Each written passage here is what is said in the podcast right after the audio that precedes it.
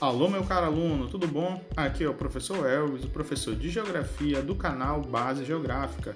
Hoje nós estamos com um podcast sobre um conteúdo de geografia associado ao território brasileiro, a sua localização, latitude, longitude, as mudanças na paisagem em relação à sua grande extensão territorial, assim como a ideia das fronteiras que o país possui com os demais países vizinhos aqui na América do Sul, beleza? E aí hoje nós vamos abordar um conteúdo que é muito recorrente, principalmente nos, nos assuntos do Fundamental 2, né, sobretudo no sétimo ano. E lembrando também que isso é bastante observado para os alunos do ensino médio, né, o primeiro ano. Então, a gente vai abordar hoje basicamente a questão dos conteúdos associados ao território brasileiro. Então, nosso podcast vai ser voltado para te ajudar, principalmente nesse período de pandemia, beleza? Então, acompanhe aqui comigo, né, esse resuminho que a gente tem sobre esses assuntos, tá? O território brasileiro possui uma grande extensão com amplas fronteiras terrestres e marítimas. É considerado, por isso, um país de dimensões continentais com seu tamanho, né, colosso e beleza. O território brasileiro possui como característica principal a sua grande extensão, o que faz ser considerado né, um país, o quinto maior país do mundo, ou seja, apresenta uma área equivalente de aproximadamente 8 milhões e 514 mil quilômetros quadrados de extensão.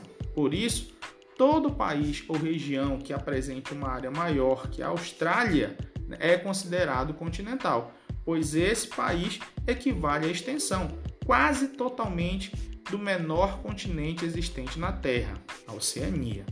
Assim sendo, o Brasil é o quinto maior país existente, ficando atrás da Rússia, Canadá, China e Estados Unidos.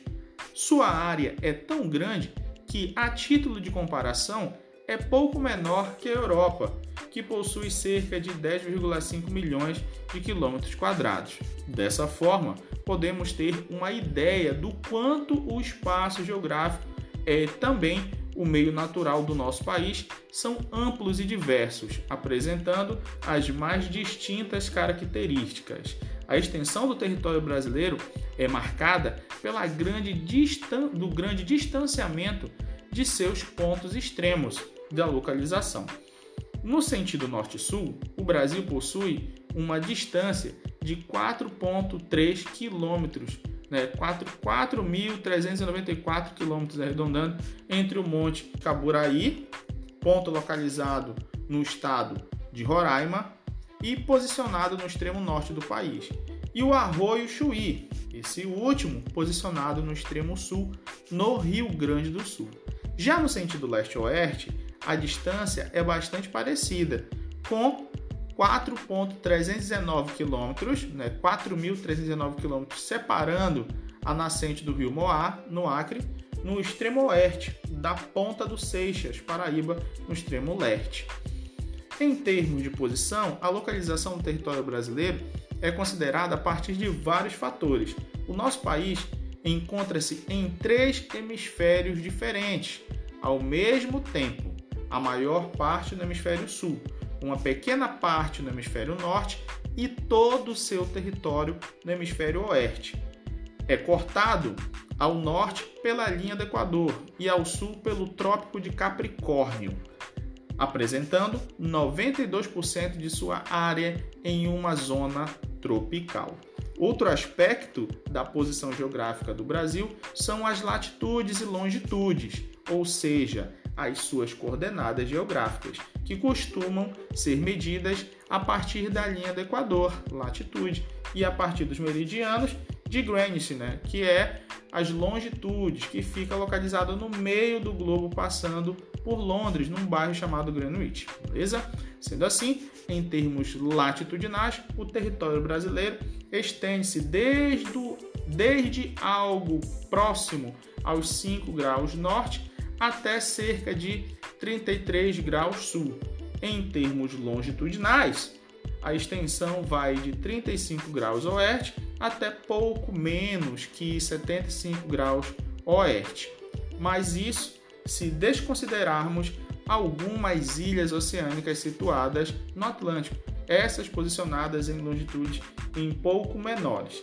Em razão de sua larga extensão no sentido leste-oeste, o Brasil apresenta uma variação grande de fusos horários, totalizando quatro regiões distintas. A primeira, né, total, questão do primeiro fuso horário, atrasado em relação ao meridiano de Greenwich, né, que é menos duas horas, né, dois, menos dois negativos, e abrange apenas as ilhas do Atlântico, ou seja, Fernando de Noronha, Martins Vaz, São Pedro, São Paulo, ou seja, apenas o mar, tá bom? O segundo é o mais importante fuso, que é o menos 3, abrange a maioria dos estados brasileiros, incluindo o Distrito Federal e a capital Brasília, sendo, portanto, o horário oficial do país. Né? Então, em termos gerais, o que, que esse fuso horário representa para a gente? Nós temos aí o Pará, o Amapá, o Tocantins, o Goiás, Distrito Federal, todo o Nordeste, todo o Sudeste e todo o Sul. Isso seria, ou seja, a maioria de todos os estados brasileiros dentro do horário oficial, beleza? Vamos agora para o terceiro fuso, né? Que é o menos 4. Abrange alguns estados a oeste, né? Para a gente saber, o Mato Grosso, o Mato Grosso do Sul, Rondônia, Roraima e a maior parte do Amazonas. Já o quarto fuso, que não menos importante, que é o menos 5, abrange uma pequena parte do oeste do estado do Amazonas e toda a totalidade do estado do Acre. Então, a questão associada às longitudes tem a ver com a distribuição dos fusos horários no Brasil e a latitude tem muito ah, um sentido ligado com a mudança da paisagem no território brasileiro, uma vez que existe uma variação hidrográfica, geológica e climática nesse distanciamento latitudinal partindo da linha do Equador, fazendo com que exista vários biomas dentro do território brasileiro, desde o bioma da Mata Atlântica, o Cerrado, Amazônia, Caatinga e, não menos importante, né, os Pampas no sul do Brasil. Galera, eu espero muito ter auxiliado vocês, auxiliado vocês, melhor dizendo, nessa primeira parte do conteúdo. O nosso podcast das próximas aulas vai estar focado na questão de biomas específicos, beleza? Então eu espero vocês no próximo podcast. Eu sou o professor Elvis, vou ficando por aqui e até a próxima.